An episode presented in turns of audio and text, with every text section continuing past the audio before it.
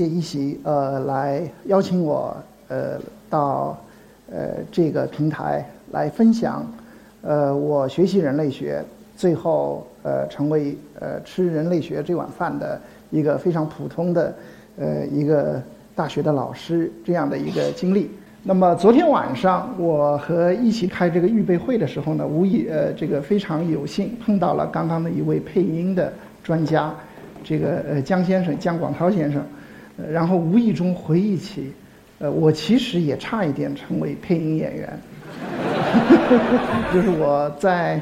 呃小学三年级四年级的时候，非常有幸和一些在江广涛先生认为已经是神仙级的人物跟他们在一起配了，但是呢很不巧，我发育之后我的声音就变成现在这个样子，所以今天呢我们所有的人，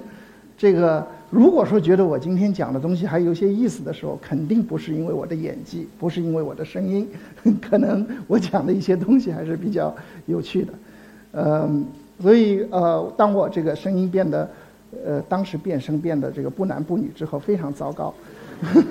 是只能选择。但是我猎奇的心态一直有，因为当时在这个配音的时候啊，其实是属于传统的那种，呃呃方式，上海电影译制厂。在那些著名的配音演员配的时候，我我其实就是小孩子，就喊几声就可以了。但是呢，我特别好奇，好奇是什么呢？那些电影里头出现异域的文化和一些老外说的这个话，呃，总觉得呃当时一种本能，觉得我最好还是学会他们说这个。那么也正因为我去了这个之后呢，学了英语，呃，非常侥幸的在三年级的时候，呃，到英国，呃，利兹大学。在 Yorkshire 这个利兹大学去学习英美语言文学，那么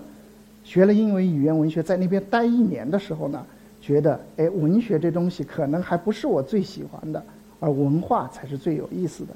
就是为什么这些这个呃呃要呃这些英国人对咱中国人有那么多的偏见啊？为什么呃而其实八十年代的英国已经。这个变化的很厉害。为什么当时我出去的时候，呃呃，我们的朋友，包括我自己，想象英国，还把它想象成是这个呃很有很多绅士啊，什么伦敦还是雾都啊？结果我去了伦敦的话，没有一天是 有有雾的。所以呢，这一段经历让我觉得，我要寻找一个学科能够回答我这些看起来比较肤浅的问题。那么我就开始了我的一个人类学之旅。那么今天呢，我就我我我想先从一个。呃，故事开始说起。呃，我两年前，这个八月非常炎热，到美国的这个圣路易斯，呃，圣路易斯的华盛顿大学，呃，去开一个学术的会议，呃，是一个工作坊。然后呢，呃呃，中间我机场下来之后非常疲惫，然后就打了个车，呃，但是呢，这个出租车的司机兴致很高。看我估计中国人好像还不多，朝那个方向去。他是说：“哎，这个天气你来圣路易斯做什么？”我说：“我我我来开一个研讨会，什么学科？”我说：“人类学。”然后他说：“嘿，我知道人类学，anthropology，Margaret Mead。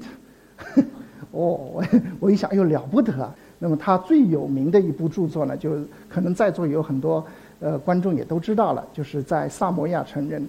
就是啊也。它是针对美国二十年代出现的青少年的一个问题，但是他，呃，用一个猎非常猎奇的心态，去看一个他者。这个他者呢，就是在，呃，南太平洋岛的这个萨摩亚，这个萨摩亚，然后他去，呃，用了，呃，与当地的少女打成一片。大家可以看右边的这张照片，他穿的这个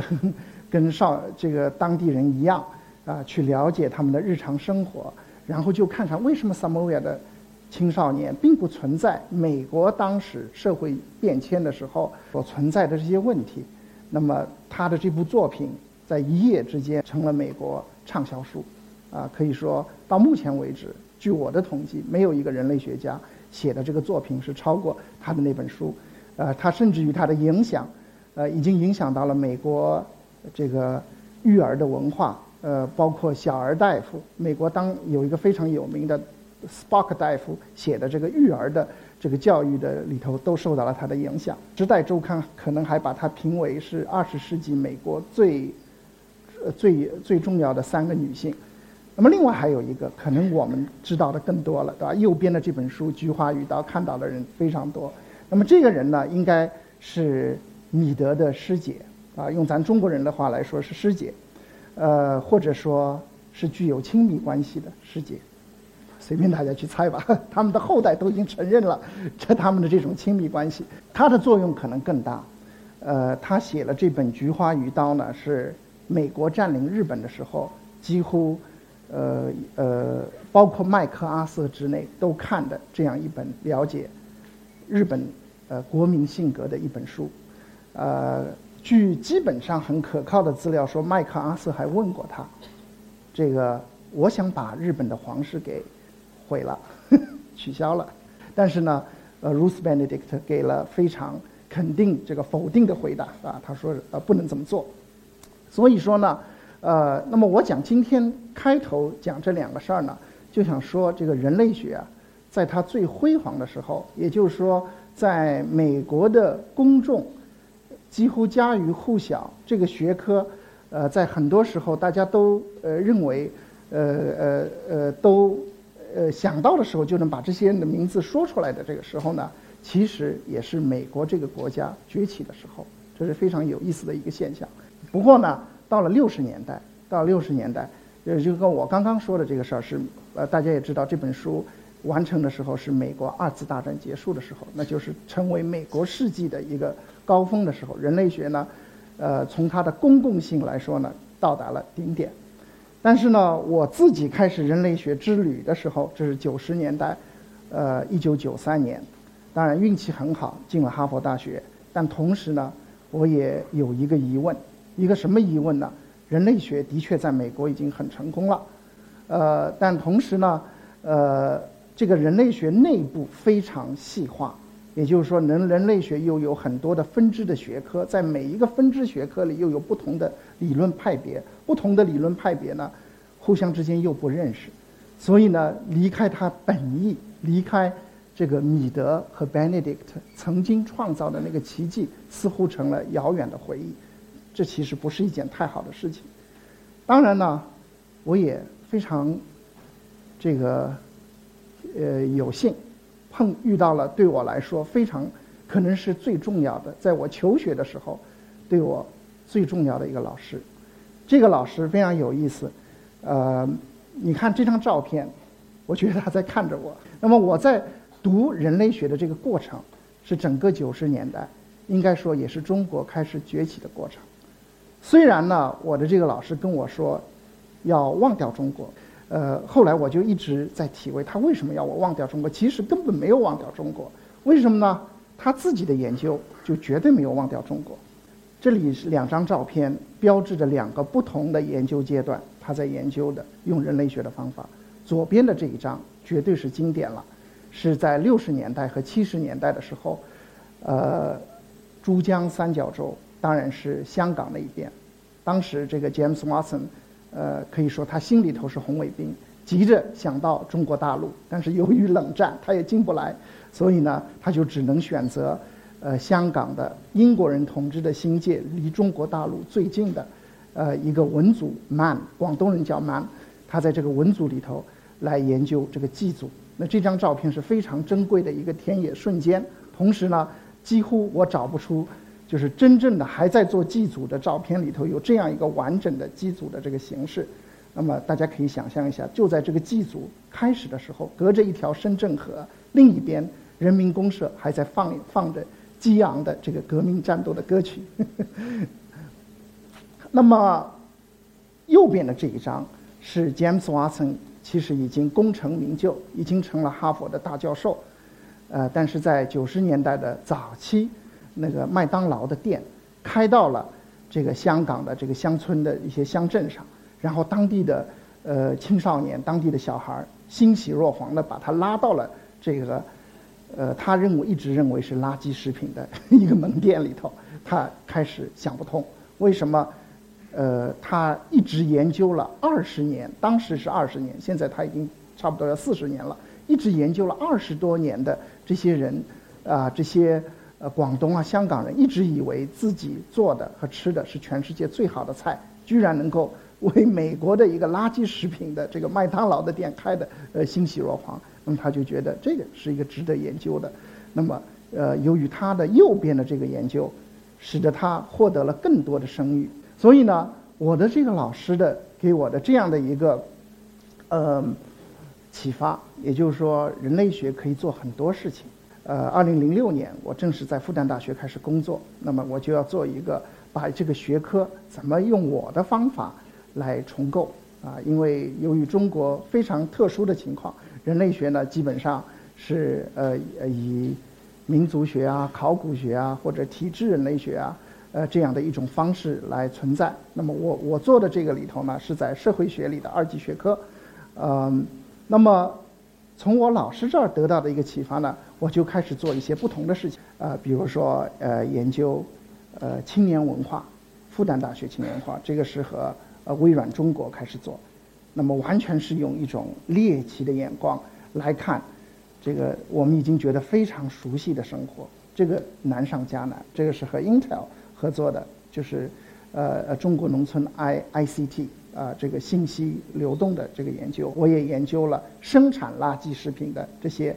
在这个台湾、香港的社会工学呃工作者称为是卖工，英语里头呢，这些人是做 make job，所以呃都是做了一些用尽可能的一种猎奇的眼光，但是来看自己非常熟悉的这个文化，呃呃也非常有乐趣。前面做的这些东西呢，呃可以说是满足了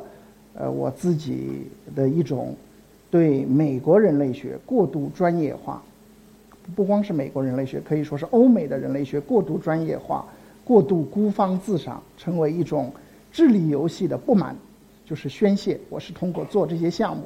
呃，尽可能把这个理论和这个应用这两个东西结合起来。当然，我们还要关注的是生老病死。人类学的终极目标，我一直认为，呃，是想，呃，理解，是用我们的这个方法和视角来知道人之所以为人。这里呢，就有我第二位老师。我读书的时候，他是在我的委员会里最严格的一位导师，他非常支持我回来。那么这个呢，也可以说，呃，支持的其中有一个成果，就是和我一起有个研究中心。我们目前出了这三本《疾痛的故事》《道德的重量》和《全球药物》，这个都是他的作品。那么我想说的，我的我回来以后，今后。这个人类学我要做的有意义，可能对对在座也有一定的启发。就是说说这三个人，最左边的一个人就是我目前的一个合作者，Arthur c l i m a n 他的中文名字叫凯博文。呃，可能他的作品在台湾、香港和大陆以不同的方式翻译的最多。呃，不过呢，他在美国，呃，这一点我不大满意，但是没办法，在美国，他不是一个公众人物。但是在美国，已经成为公众人物的人，是右边两个，大家能认出来吗？中间的一个肯定可以认出来，Jim Kim，啊，前不久还访问过上海，我们的市长接待过他的，是世行行长，世行行长，呃呃，右边的一个是他的哥们儿，是我今天特别要讲的一个 Paul Farmer。之所以 Jim Kim 能够做世行行长，有一个故事，这个故事呢，必须要追到这个这个 Paul Farmer。和他建立的一个叫 Partners in Health 健康伙伴组织。那么这个健康伙伴组织呢，其实是做一些不可能做的事情。如果刚刚这个毛先生说 Why not？Why not 的话，他们的一个回答就是想在世界上最乱、最穷的国家建最好的医院。那么如果他们不学人类学的话，这两个人不学人类学的话，大概他们的轨迹会是什么呢？就是读医学院。那个美国读了医学院以后，尤其是哈佛医学院，当你一读之后，你的人生基本上是定了，你就是中上层的阶呃阶级，你的职业可能你的生活会很繁忙，但是你的生活的富足是没有问题。但是他读了人类学之后呢，其实是自讨苦吃。换句话说，他们开那个医院，有很多时候是把自己的钱拿出来开的，有很多时候甚至于利用各种关系。带着最廉价的药品，呃，到海地、卢旺达，呃，这些 最乱的国家，秘鲁，呃呃，就是艾滋病、肺结核肆虐的地方，啊，其实这个情形，呃，比我们国家 最穷的地方都要糟糕得多。但是呢，奇迹发生了，呃，就是他们成功了，呃，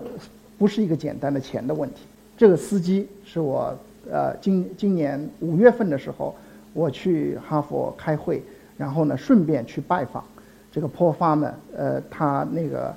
Partners in Health 其中在波士顿的一个呃一个呃一个这个办公室啊，然后就在这个出租车里头呢。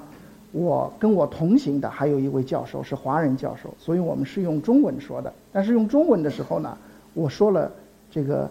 呃英语的名字，比如说 Paul Farmer，呃 Jim Kim，然后又说了 Partners in Health 啊，这这些词用了。所以这个海蒂的呃这个原籍是海蒂的这个司机突然听到了，非常兴奋，他就问我：“你说的是哪个 Paul Farmer？你你是不是要到那里去？”这是他给发票的时候，他在发票的反面写了。就是呃呃写了祝福破发妈的话，最后可以说一下八卦。那么因为是他做这个 Partners in Health，其实是这两个人右边的两个人最早的发起人，也就是说他们其实不知道自己会成为名人，他们并不知道，呃甚至于中间的这个 Jim Kim，他肯定还不不大会知道会成为世行的行行长，最终可以走到世行行长这一条路。那么右边的这张照片呢，是奥巴马总统这个宣布 Jim Kim 成为了世行的行长，在白宫门前。那么左边这本书大家知道吗？左边这本书里头那个女的是谁？知道吗？她是一位人类学家，所以我觉得，而且不但是位人类学家，这个人类学家是奥巴马的母亲。所以呢，我觉得。这个提名不管是什么样的一个争议，啊，对于人类学，呃，是不是能够回到米德和 Benedict 那个时代，能够呃走入公共，啊，变得更加公共、更加前瞻性、更加植根性，呃，其实可能是一件好好的事情，呃，尤其是呃目前这个 Jim Kim，啊，他能够呃，他把疾病看成是这个。呃，贫困的一个致命的一个原因，所以呢，呃，他决定在二零可能是三零年以前，把全世界的贫困率降到百分之三。这个人类学家很少呃下这样的一个决心，但是呢，可能呃还是呃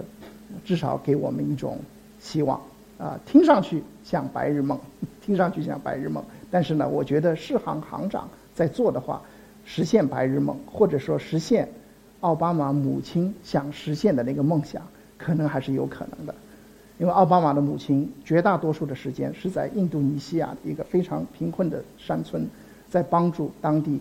呃呃做呃做一个产业。好，我最后我想结束再说一下猎奇的事情。这两个可能在很专业的人类学的这个教学的这个语境里头呢，经常是拿来，呃作为。呃，提醒人类学家，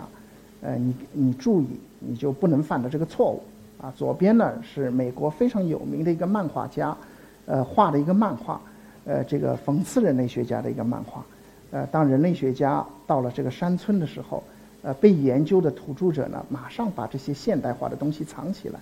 然后呢，表演给他们看，对吧？就是你要看的，你要猎奇的东西。换句话来说呢，他们早就知道这种 gaze 这种凝视，人类学家这个猎奇的这种凝视，呃呃，可能意味着是什么？那么右边的这个一幅呢，是可能很很很多人都看呃看过这个，呃，曾经在七十年代，呃，我们全国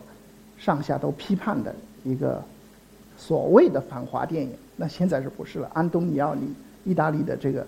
呃呃著名的导演，呃和制片人拍的一部叫《中国》。你可以想象，安东尼奥尼当时七十年代到中国的时候，他的这个镜头是如此的好奇，如此的猎奇，是吧？他充分用足了给他的有限的时间，在有限的空间，捕捉到了中国人那个时时代的中国人，看到也是在凝视，是不是？也在凝望。其实，在这个。电影里头，你可以看到中国人也在猎奇，啊，他其实看着安东尼奥尼穿着奇装异服也是挺好玩的，对不对？那么我我想，当我们用这样猎奇的心态来看自己的文化，看自己这个自身的话呢，也许呃呃会是一件非常有意义的事情，尤其是在中国崛起的时候，啊，那么最后结束的时候呢，我想，呃，说一下，呃呃，其实这道题目还是我们考研的题目。我道歉，这个道歉，我呃呃呃剽窃了我的同事纳日比利戈教授，蒙古族纳日比利戈教授呢，他就说过一句话，叫呃人类学的知识或者说人类学的常识，在中国普及之时，就是国民素质提高之日。好了，谢谢大家。